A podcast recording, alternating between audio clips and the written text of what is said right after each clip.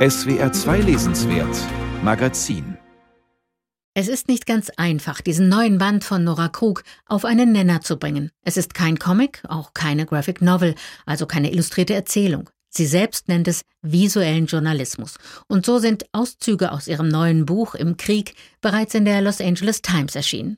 Ein Jahr lang, genau seit dem ersten Tag des russischen Überfalls auf die Ukraine, hat die New Yorker Autorin den Verlauf des Krieges anhand zweier Zeitzeugenberichte verfolgt.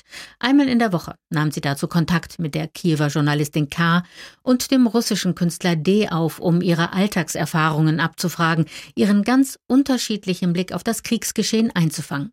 Die russische Perspektive mit ins Boot zu holen, war ihr extrem wichtig, wenngleich nicht unproblematisch. Das Ziel war jetzt nie, einen in Anführungsstrichen guten Russen zu zeigen, also einen Helden, gleichzeitig aber auch keinen Putin-Unterstützer oder Fanatiker, sondern eher eine komplexe Perspektive zu zeigen, eines Mannes, der gegen Putin ist und auch mutig genug ist, mir gegenüber ein Jahr lang sich dazu zu positionieren gleichzeitig aber sich selber eingesteht, dass er sich nicht traut, momentan auf Demonstrationen zu gehen, dass er sich nicht traut, im Exil in Frankreich öffentlich sich zu positionieren gegen den Krieg, dass er kein Aktivist ist. Die wöchentlichen Notizen aus Kiew und St. Petersburg hat Nora Krug in einen Fließtext übersetzt, Fakten und Zahlen zuvor noch einmal geprüft, dann jeweils auf einer Doppelseite gegenübergestellt.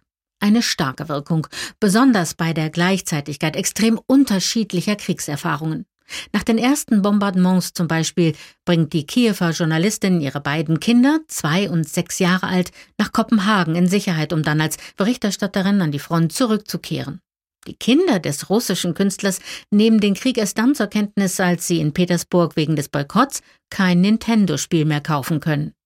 Im Sommer fahren die Russen zum Strandurlaub auf die Krim und werden von der ukrainischen Gegenoffensive erfasst. Zur selben Zeit entdeckt die Kiewer Journalistin ein russisches Propagandavideo über ihren Freund, einen Menschenrechtsaktivisten und Pazifisten, der in russische Kriegsgefangenschaft geraten ist. Ohnmacht und Schmerz sprechen aus ihrer Schilderung. Tod, Zerstörung und Verlust sind Erfahrungen, mit denen die Frau aus Kiew jeden Tag aufs Neue umgehen muss. Bedroht fühlt sich aber auch der russische Künstler, doch bei ihm sei es eher ein innerer Kampf, hat Nora Krug beobachtet. Also den Kampf mit dem Regime des Landes, das er eigentlich liebt, weil es seine Heimat ist. Der Kampf aber auch mit der eigenen Passivität, gesteht sich auch ein, dass er oft nicht genug tut. Das war für mich sehr interessant zu beobachten. Und für mich ist das deswegen eine wichtige Perspektive, weil sie, finde ich, eine Art Spiegel darstellt. Also die Hoffnung ist, dass der Leser und die Leserin sich dann darin spiegeln und vielleicht selbst mit unserer eigenen Passivität auseinandersetzen.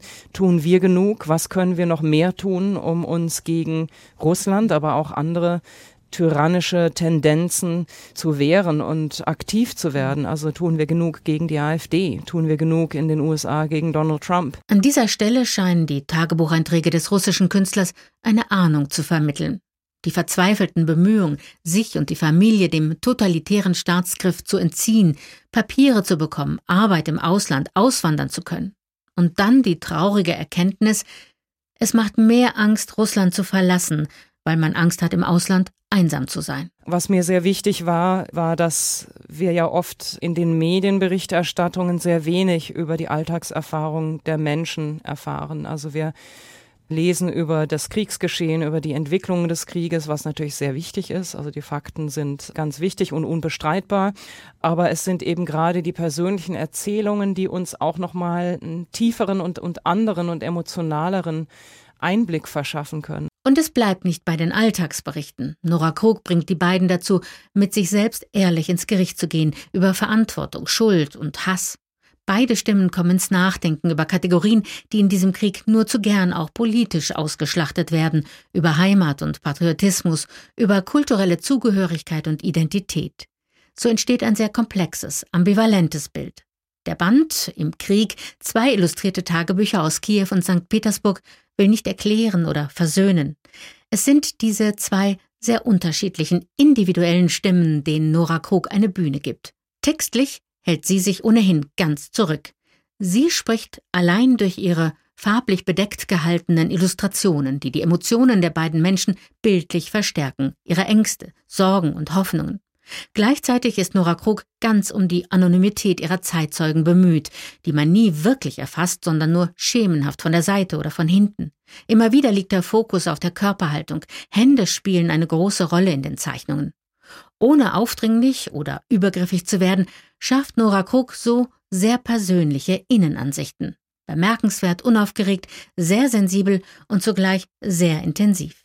Im Krieg ist ein eindrücklicher Appell, genau hinzusehen.